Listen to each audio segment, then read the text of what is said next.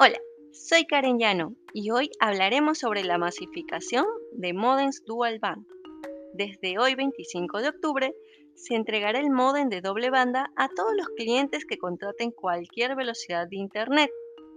Recordemos que esto solo se entregaba a clientes de 50 megas a más.